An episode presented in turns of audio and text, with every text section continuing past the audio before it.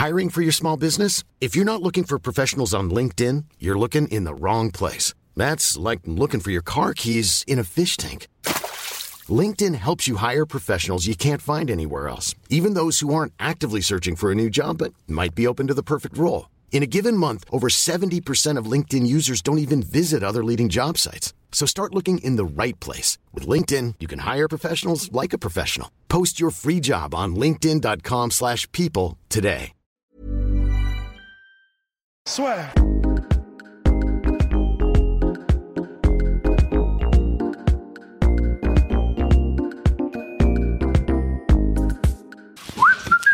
Bonjour à toutes et à tous, bienvenue dans le podcast La Sueur. Vous découvrez notre nouveau studio de cinéphile. GG. Et pour info, nous cherchons un studio ou un endroit pour enregistrer nos podcasts dans Paris. Donc si jamais euh, vous avez des, des plans ou des adresses, nous sommes hautement preneurs. podcast.lasueur.com. Voilà. Ouais. Parce que comme ça, ça nous aidera bien, tu vois, si, si les gens peuvent éventuellement nous soutenir. en tout cas, ouais. bah, parce qu'en fait, oui, on- évidemment, on cherche et on va trouver, mais c'est vrai qu'en fait, bah là, ce qu'on veut est naturellement, parce que là, je sais pas si vous avez remarqué, mais on a euh, 45 lieux où on tourne hein, pour faire le podcast. Et euh, bah voilà, tout simplement, on veut faire un truc qui soit propre, pro, net, sans bavure. Euh, et donc, bah voilà, tout simplement, il nous faut un studio, donc on recherche et voilà. Mon cher Rust, on va parler de Conor McGregor et le fameux combat de l'UFC 236 face à Donald Cowboy Cerrone, parce que nous on a été assez choqués de la part de certains de nos auditeurs, qu'on quand même et, ou même les gens qui nous suivent sur Instagram et sur euh, enfin sur les réseaux sociaux, il y en a beaucoup, même en message direct où là j'ai été d'autant plus surpris que ce sont les gens qui envoient des messages, tu vois, c'est des gens qui ça veut dire qu'ils sont investis vraiment et qu'on souvent posé la question est-ce que les gars vous pensez que le combat est truqué? Euh, Pour moi c'était euh, l'UFC a payé Donald Cowboy Cerrone pour perdre. Euh, Enfin tout ce où euh, la victoire de Mayor est pas du tout impressionnante parce que il est tombé sur un cowboy qui lui euh, était venu pour perdre. Enfin ce genre de commentaires où au regard du combat, si vous avez l'habitude de regarder des combats et surtout si vous, on va dire, euh, regardez ça de manière objective, on peut à aucun moment penser ou même être certain, parce qu'il y en a qui sont, qui sont persuadés, que Cowboy a triché, ou alors que l'UFC a payé Cowboy pour perdre, ou alors que lui-même a euh, décidé euh, de tout simplement de venir pour toucher le chèque. En fait, je, ce que je comprends pas, c'est que je pense que euh, voilà, parce que de toute façon, c'est évident que pour cette vidéo, on va encore se prendre des euh, Connor Gober et tout ça. Mais objectivement, c'est parce que c'est Connor et qui génère de la haine en fait, parce que les gens vraiment, il y a beaucoup de gens qui ne l'aiment pas, mais personne n'a fait cette remarque-là quand euh, Cowboy s'est fait éclater par Dos Anjos en deux minutes, et pourtant il n'a pas existé non plus. Et, euh, et, et c'est pour ça que j'ai j'ai un peu du mal parce que objectivement, bon, tous ceux qui font des sports de combat et qui, qui vraiment qui, qui, qui, qui connaissent, qui s'y connaissent, quand tu vois, alors déjà, euh, ouais, quand tu vois ce que prend Cowboy dès les toutes premières secondes, enfin, c'est compliqué de se relever de, de ce qui se prend. Enfin, c'est, enfin, vraiment, rendez-vous compte que après avoir pris, donc il a pas pris la gauche, il a fait un, un super slip et il s'est quand même pris la hanche les premiers coups d'épaule qu'il se prend, il se fait péter quand même le, le, le nez, ses fractures du nez avec les, avec les coups d'épaule. Tu commences comme ça, tu sais même pas d'où ça vient. Et ensuite de ça, bah voilà, alors là, c'est, c'est, tu, tu, tu prends la marée, quoi. Enfin, tu prends le high kick. Alors les gens qui disent le high kick ne l'a à peine touché ou avec les orteils. Regardez le ralenti. Non, là, les gars, enfin, vraiment, je, je- c'est impossible. Vous, vous pouvez pas dire ça sérieusement. Au ralenti, la tête, elle va, elle fait un claquement. Au ralenti, c'est-à-dire que tu vois la mâchoire qui part. C'est, c'est, c'est, c'est, peu importe. Enfin, ça pourrait être avec, euh, je sais pas, ça pourrait être avec euh, simplement euh, ces bouts de, ces bouts-là. Si tu les prends plein pot et sur le menton, euh, ça, voilà, ça, ça fasse ton cerveau, t'es, t'es, ou t'es soit knockdown, soit t'es vraiment pas bien du tout.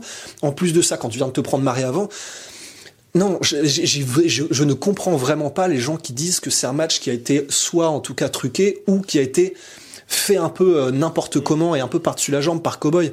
C'est simplement que, enfin, tu peux pas faire. Il faut un- une sacrée dose de skill pour réussir à gérer un début de combat comme euh, l'a fait. C'est extrêmement compliqué parce que c'est pas juste de la puissance, c'est pas juste. Il y a tout, c'est de la rapidité, de la puissance et de la technique. Et, en plus, il est connu pour. euh, Enfin, qu'est-ce que ça veut dire que José Aldo a, fait son combat par-dessus la jambe aussi? Enfin, c'est c'est étrange. Je comprends pas tellement. Et euh, Et les combats, les, les, personnes qui disent ouais c'est comme Rampage. Ah, ah, on va y passer bien évidemment mon cher Rust. Bon, on va passer à Rampage contre Fedor parce qu'il y a certaines personnes qui ont comparé ça à ça. Je voulais aussi ajouter pour Cowboy pour finir un peu sur le côté non le match n'a pas été euh, truqué, c'est que là la commission athlétique du Nevada a donc euh, fait son rapport officiel et donc Cowboy souffre donc d'une fracture du nez et d'une fracture de l'orbite qui est pas très grave parce que ça peut être vraiment gravissime donc en mode fin de carrière, mais heureusement ça va. Donc ça c'est vraiment ce qui a été officiel, donc il a quand même souffert de CSA, donc ça veut dire qu'il s'est quand même bien pris les coups. Aussi qu'il est suspendu six mois, euh, bien évidemment par précaution, il y a un chirurgien donc euh, qui devra ensuite justement lui lui dire bah tu peux revenir un petit peu avant, mais déjà ça c'est une période de six mois, c'est quand même assez important quand on vient de faire un combat. Et j'ajoute aussi que juste après l'UFC 246, il a été transporté à l'hôpital pour justement qu'il soit examiné au niveau du cerveau pour voir s'il avait pas pris trop cher. Heureusement, il est rentré chez lui quelques heures plus tard, mais ça montre bien quand même que euh, le mec n'a pas balancé le combat parce que sinon bah tout simplement il aurait perdu par TKO, il serait rentré chez lui, ou même il aurait fait la conférence de presse. Là, le fait que le gars aille directement à l'hôpital, mine de rien, à l'UFC, c'est assez rare quand les combattants font ça. Enfin, quand je dis assez rare, c'est quand les gars sont vraiment blessés que l'UFC les amène directement à l'hôpital. Donc c'est pas anodin. Donc pour un mec qui aurait lance, enfin balancé un combat ou euh, qui serait arrangé euh, au préalable, c'est quand même un petit peu gros. Ouais, et puis de dire qu'il a abandonné, je trouve ça extrêmement dur aussi, parce que déjà on vient de dire tout ce qui vient de se ramasser en 40 secondes. Enfin, te faire péter l'orbital et le nez en 40 secondes et dont la moitié avec des coups d'épaule et que, que t'as même pas vu venir parce que tu comprends pas d'où ça vient en mode bah, couture machita, on l'avait déjà, on l'avait déjà parlé. Euh, c'est c'est pas abandonné, c'est le mec était complètement parti. Enfin, c'est euh, à la limite, je pourrais presque concevoir je pourrais presque concevoir qu'on dise que, par exemple, contre Conor McGregor, Diego Brandao a abandonné. Mmh. Ça, je peux presque l'entendre parce que la manière dont il est tombé, la manière dont il était encore conscient et dont il était encore un peu maître de ses mouvements quand il est, quand il s'est écroulé contre, contre la cage et qu'il s'est fait finir et dont il s'est protégé, il y avait un côté, ok, là vraiment, euh, bon bah, je suis conscient que je, que, que je prends tempête, euh, bon bah, arrêtons. Cowboy, il était, il était, mais euh, dans, dans les limbes, il était complètement parti. C'est et, et, et, à raison, il venait vraiment de se prendre commotion sur commotion en 30 secondes. Donc euh, je, je, trouve que c'est vraiment vraiment vraiment dur pour Cowboy de, de, de de faire planer le doute sur sa bonne volonté et sur le fait qu'il ait pris le combat correctement. Je trouve que c'est vraiment c'est manquer de respect un petit peu. Et il y a ces comparaisons, bien évidemment, mon cher Host, avec le combat Rampage Jackson contre euh, Fedor Emelianenko, où là on avait été très dur envers Rampage. il y a certaines personnes qui comprennent pas pourquoi on n'a pas soit le même discours là, ou pour elles c'est exactement la même chose. Alors qu'en réalité, si vous regardez bien la différence dans l'avant-combat et puis surtout dans le déroulé du combat, c'est complètement différent. Et là, c'est pas du tout, là encore, pour défendre Conor McGregor. On aurait pu dire exactement la même chose pour quand, euh, je sais pas, même Ben Askren s'était pris le combat, euh, le, le chaos face à, enfin là, non, il était vraiment chaos pour le coup. Donc, euh, mais en tout cas, là, ce que, par rapport au déroulé du combat et tout ce qu'on a dit précédemment au niveau des blessures subies par Cowboy, c'était pas du tout jeté là encore. Non, parce que, enfin, le truc, c'est que hum, voilà, en fait, c'est objectivement quand tu vois l'état dans lequel est Cowboy au moment où l'arbitre arrête le combat. Il est, il est vraiment, enfin, il, il, est, il est, il est plus là. Ça se voit dans, dans son langage corporel, ça se voit dans ses mouvements. Euh, il était, il était littéralement à deux doigts de perdre conscience. Il était complètement, complètement euh, dépassé en fait. Euh, et il y a des chaos, il y a des chaos, même des petits chaos comme ça. Enfin, tu le vois au niveau du langage corporel, bah, je sais pas, prenez n'importe quel, euh, mais n'importe quel walk-off KO de, de Mark Hunt, tu vois. Bah, tu prends euh, Chris Tucker ou tu prends, euh, tu prends Roy Nelson. Donc, il y a le KO, il y a l'arbitre qui arrête le combat. Après le KO, les mecs, ils sont tellement dizzy qu'ils arrivent même pas à se relever. Ils regardent, ils te regardent, c'est vraiment, ils voient derrière toi limite. tu, tu sens que le cerveau, il est vraiment, vraiment en PLS parce que trop de dommages accumulés en l'espace de quelques secondes euh, et tu peux pas t'en relever, t'as plus tes facultés normales en fait. Connor, euh, Cowboy, la manière dont il était, c'était un peu ça. Il s'est relevé qu'à un cas. Il était en mode, il comprend pas, il n'arrive pas à se relever directement. Le langage corporel de Rampage, quand il prend le chaos entre guillemets, euh, donc il tombe, il se prend, il se prend le cross direct, il tombe en avant et littéralement, mais une un dixième de seconde après avoir touché le sol, il est en mode, donc il, t'as le regard, c'est-à-dire que tu vois qu'il est totalement conscient que que, que là-dedans, euh, voilà, il est il est c'est rapide encore, il, il, est en pleine possession de ses moyens. Et tu le sens parce que du coup il tombe et là il est en mode ah merde. Ah, comme ça. Mais vraiment comme ça tu vois en mode ah, ah là là là là. Mais en mode je réfléchis. Bon allez on arrête. Euh, bon ah, il, m'a bien eu mais tu le sens, il a ces réflexions-là, il est totalement en pleine possession de ses moyens et de ses facultés psychomotrices. Donc, quand j'étais dans l'avant-combat, c'est aussi où on avait vu Rampage qui était pas du tout en forme physique. Donc c'est vrai que là, si on a vu un cowboy qui était arrivé euh, justement euh, un petit peu en dilettante, on aurait pu se dire bon bah ok, le gars clairement là vient juste pour passer du bon temps parce qu'il va prendre le plus gros salaire de sa carrière. Là, il a été payé 200 000 plus 200 000. Euh, c'est un nouveau contrat en plus avec l'UFC. Certes, il a touché très certainement des points de pay-per-view, mais c'est pas non plus une, une immense somme. Donc, et puis on rappelle, c'est l'UFC et l'UFC déteste quand il y a des combattants qui justement prennent ça un petit peu à la légère. Donc c'est vrai que là aussi pour lui, ça aurait été très mauvais, même pour son image, parce que Cowboy c'est quand même l'image d'un mec qui a un petit peu dur au mal. Certes, il y a quand quand on lui met la pression, il attend, enfin, on connaît le game plan plus ou moins pour Bad Cowboy, mais il a cette image-là. Donc pour lui, en plus de balancer un combat, il y a même des gens qui lui avaient posé euh, la question avant, euh, justement, euh, quelques semaines avant l'UFC 246, il avait dit hors de question. Et c'est évident, parce que pour un mec en plus qui a 36 piges aujourd'hui, ça, ça ne fait vraiment pas sens. Ça fait pas sens. Et puis, la, critique, et on, l'avait dit, il me semble, dans nos previews, la, la critique qui est franchement rationnelle, c'est de dire, bon, bah, contre les très très bons, mhm. c'est-à-dire vraiment le nec plus ultra, les tout meilleurs, etc., et eh ben généralement il est un peu l'ombre de lui-même. Ça c'est vrai et c'est vrai que voilà il a tendance à étouffer un peu sur les sur les sur les gros combats et ceux qui vraiment pourraient changer la sa, carrière en fait que ce soit Rafael dos Anjos, bah, que ce soit du coup Pettis, Nate Diaz, maintenant McGregor contre vraiment ce qui se fait de mieux et l'élite de l'élite de l'élite. Et eh ben ouais il est il est il est toujours il est toujours que l'ombre de lui-même. Il arrive pas il arrive pas à faire jeu égal. Il arrive pas à se lancer. Il arrive pas. C'est comme s'il se plaçait lui-même un petit peu en dessous au bout de quelques minutes quand il voit que le différentiel de skill va faire qu'il va passer à un seul moment. Ça, à la limite, c'est vrai, mais c'est pas, c'est pas abandonné. Et le truc, c'est que, enfin, disons, en tout cas, c'est pas jeter le combat ou le faire par-dessus la jambe. C'est juste que quand le combat commence, il se rend compte, putain, merde, je suis outmatched, en fait. Mais euh, là, Là, c'est, enfin, voilà, donc il s'entraîne correctement, donc il vient. C'est juste qu'au moment du combat, bah, il voilà, il se rend compte que le différentiel est tel que voilà, il, il ne devient que l'ombre de lui-même mais c'est pas comme s'il ne s'entraînait pas, c'est pas comme s'il venait avec le, le la, la, comment dire la volonté de jeter le combat et la volonté de partir le plus vite possible et, et toucher le chèque.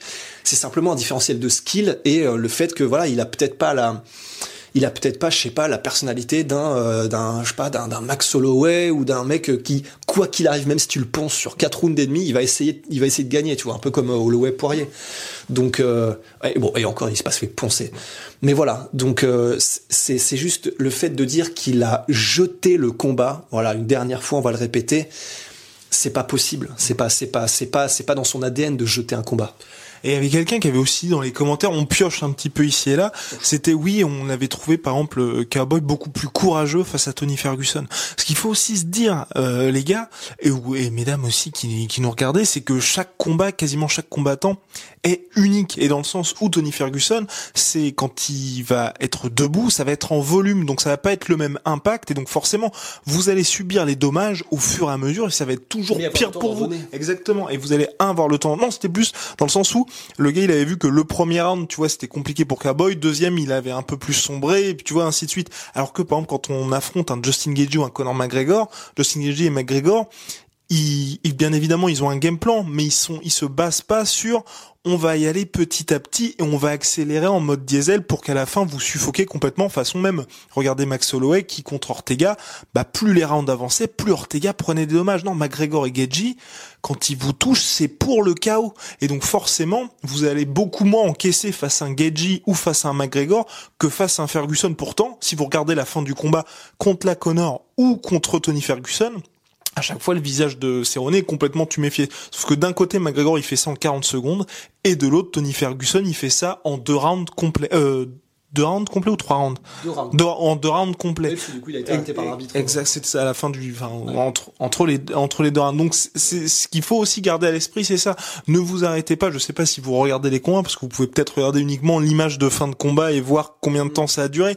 Mais quand vous regardez les combats, les combattants ont des styles différents. Donc c'est ça aussi qui est important, on va dire à, à garder en tête, c'est qu'ok, le combat, même euh, McGregor José Aldo, ça dure que 13 secondes et euh, Max Holloway par exemple, il a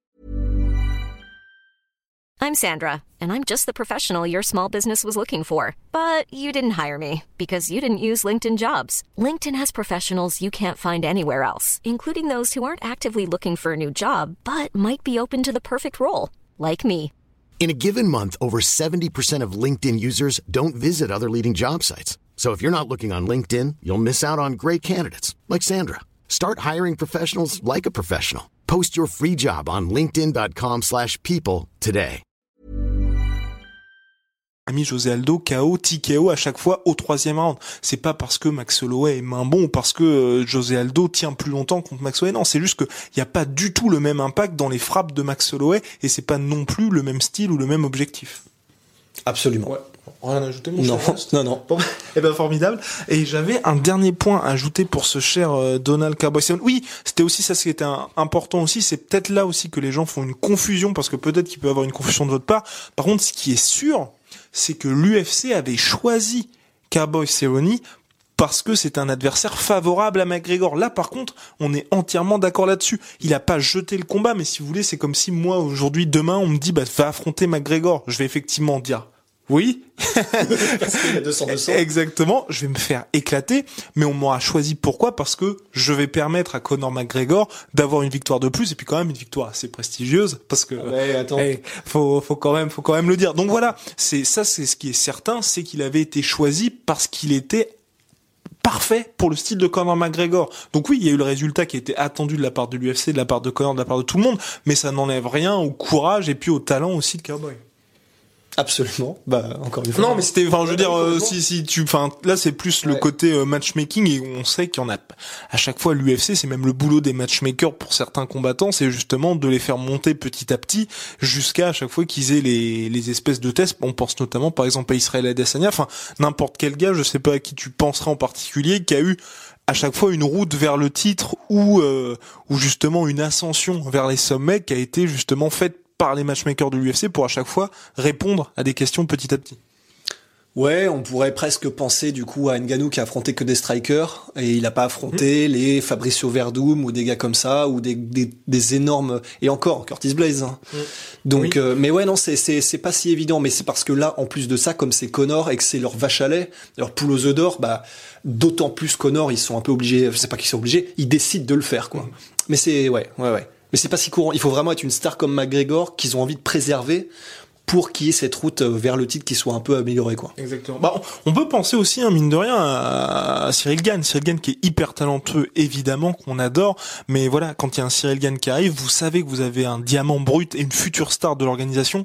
Bah, vous n'allez pas le mettre directement contre un top 5, contre un Derrick Lewis ou, euh, Ou un Curtis Blades, Ou un Cur- terrible. ou un Ouais. Curtis Blades parce que pour le moment l'UFC sait très bien que Cyril a commencé le MMA en 2018 et donc il faut prendre le temps et que le jour où il sera prêt ou que l'UFC va penser que justement il est prêt ils le mettront contre ce gars-là. Et c'est exactement le cas pour par exemple Israël Adesanya qui avait affronté euh, pop pop pop pop qui avait affronté bah, quand il avait affronté Derek Brunson. Il lui avait mis face au top 6 c'était pour savoir si oui ou non il avait le calibre champion. On pense aussi à Brian Ortega quand il avait affronté Frankie Edgar. Ouais. c'était là, c'est en fait c'est ce combat qui fait que l'UFC se dit est-ce que vous êtes prêt ou non? Et Yair Rodriguez par exemple, quand il avait affronté Frankie Edgar, pareil, l'UFC s'était dit OK, il vient de battre BJ Penn, ça y est, il est prêt. C'est bon, sauf que de passer de BJ Penn à Frankie Edgar, ouais, c'est, c'est, bon, bah, non, non, ça marche pas, en fait. Ça marche pas parce que Frankie Edgar, euh, même à 60 piges, de toute façon, il sera capable de donner un run aux contenders, donc, euh, non. Donc qu'est-ce qui s'était passé? Ah bah, qu'est-ce qui s'était passé? Il avait pris, mais il avait pris, mais un tarif, mais un tarif euh, interstellaire. Bah, d'ailleurs, il, a- il avait été, sorti à côté des, des, des- de l'octogone pendant un an pour essayer de se dire ah oui bon bah visiblement il y a encore des trucs à faire. Parce que bah voilà tu tu tu Frankie Edgar il te mange quoi si t'es pas prêt. Donc ça fait partie des stratégies de l'UFC aussi, puis de tout matchmaker qui se respecte quand vous avez justement un A-side ou un mec sur lequel vous voulez miser Donc voilà, rien de rien d'illogique là-dedans non plus.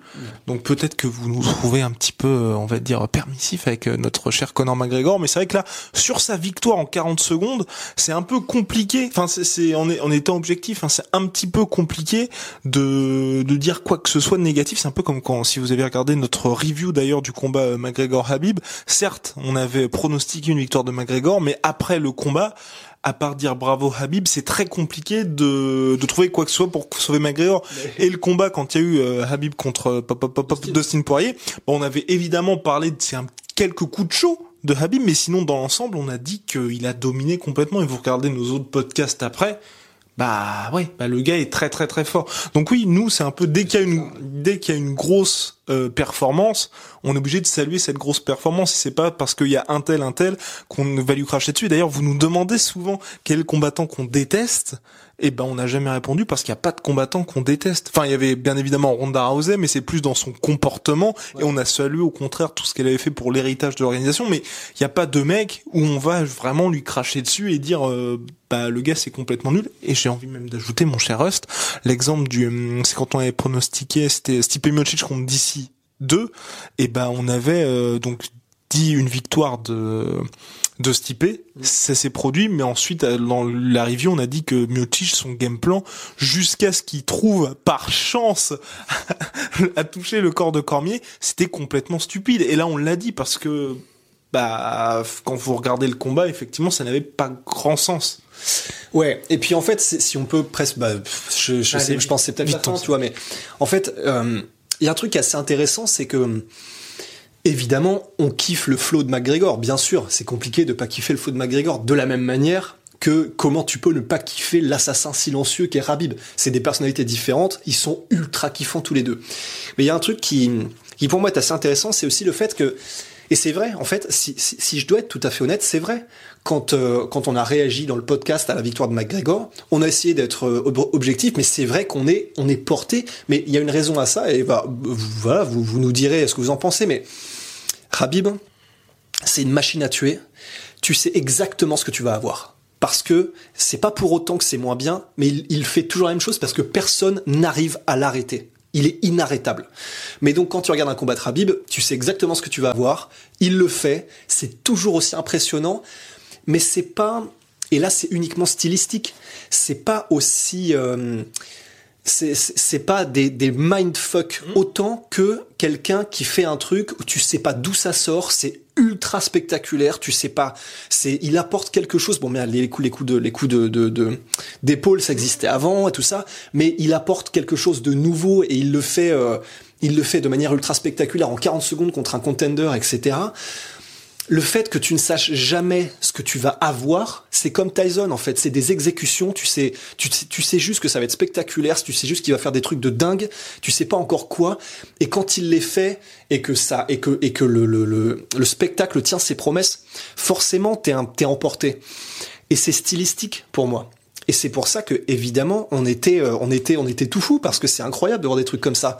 Avec Rabib, tu peux juste être en mode respect mais éternel. Le mec est un assassin, mais tu peux pas être autant excité par le spectacle autant que tu ne l'es quand un striker fait des trucs de fou. Et là, c'est purement stylistique, en fait. Et là, je pense que c'est pour tout le monde de toute façon, même Mayweather en boxe. C'est après une leçon qu'il livre face à Canelo, vous pouvez juste être euh, complètement ébahi par ce qu'il vient de faire, mais vous n'aurez pas la même excitation, par exemple, que le moment où Habib, et là, je suis sûr que pour tous les fans hardcore de Habib, ça va être le moment où il a mis knockdown Conor McGregor parce que c'est le genre de moment qui enfin c'est différent de voir un gars qui détruit son adversaire petit à petit où vous vous dites juste bah c'est un inlassable c'est complètement inarrêtable et donc il va finir par par euh, de toute façon mettre fin euh, au combat à oh, oh, oh, et en train de se passer ça, c'est des véritables pics d'adrénaline. Et comme le disait très bien, euh, très bien Ross, Conor McGregor, c'est ce qu'il apporte à chaque fois. Et aussi, c'est pour ça qu'on était ravis finalement que Conor s'impose et de cette manière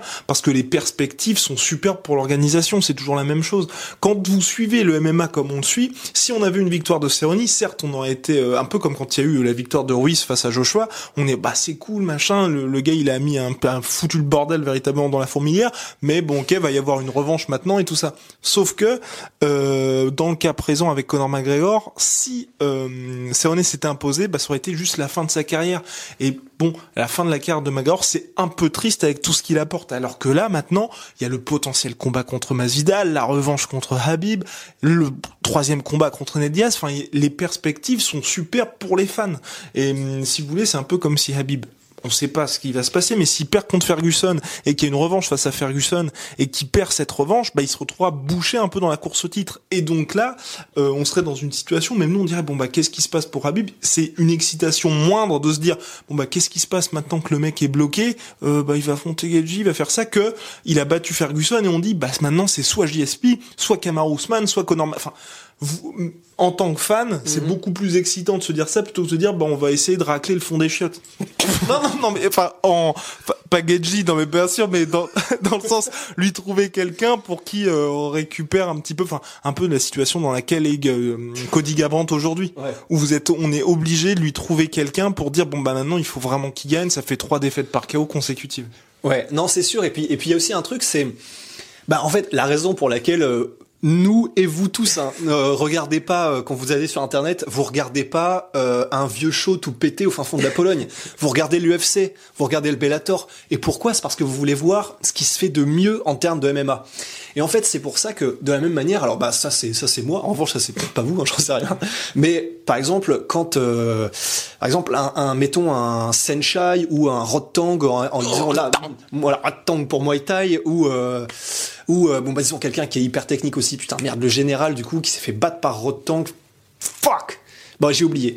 Euh, des gars comme ça, en fait, si, jamais là, euh, ils avaient l'occasion d'aller en MMA, perso, j'aurais pas du tout envie qu'ils viennent en MMA. Et pour la raison qui est celle-là, qui est très simple, c'est j'ai tellement envie de voir jusqu'où ils peuvent aller en Muay Thai parce que je veux. C'est tellement beau ce qu'ils font parce qu'ils s'y sont dédiés à fond que j'ai la possibilité avec des gars comme ça de voir le plus beau Muay Thai qu'il est possible de voir.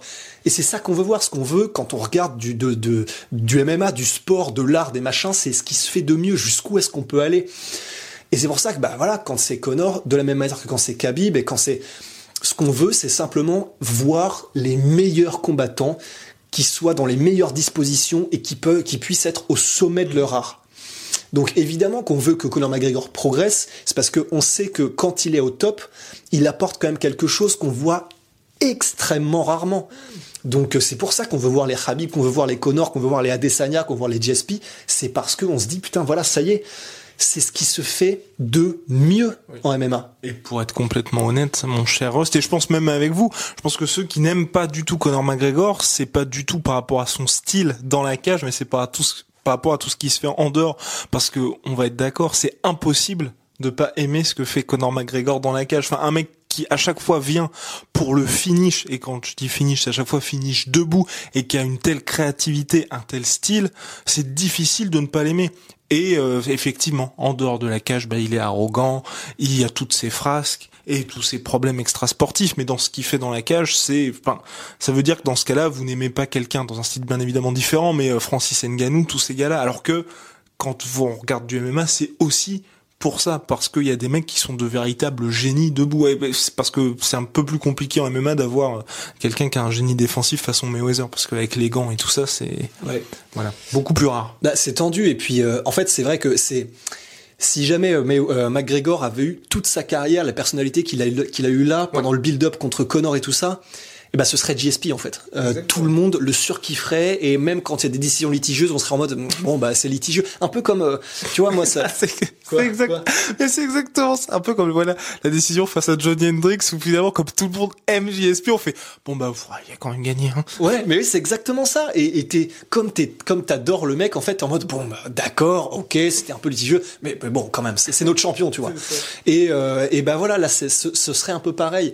C'est pour ça que je comprends évidemment parce que quand quelqu'un te, quand c'est physique, tu vois, et quand tu peux pas le blairer le ou là, hein, bien sûr, et que euh, et que en gros, tu comment dire, tu vois tout ce que la personne fait mal, tout ce que la personne fait d'énervant, etc.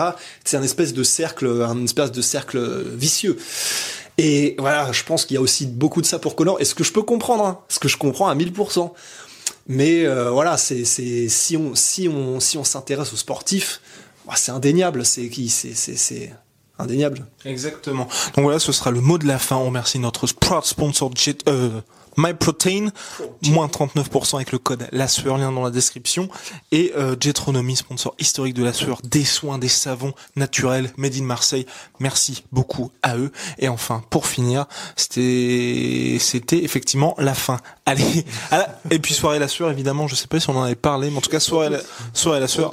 Exactement. Bon bah le 22 février, Wilder Fury 2 et euh, UFC Auckland et il y aura Polydomso et puis on se partageait le micro parce que Polydomso a oublié un des micros chez lui. Non, Polydomso. Ah oui, Polydomso, c'est Polydomso qui a oublié. C'est toujours de sa faute. Soit.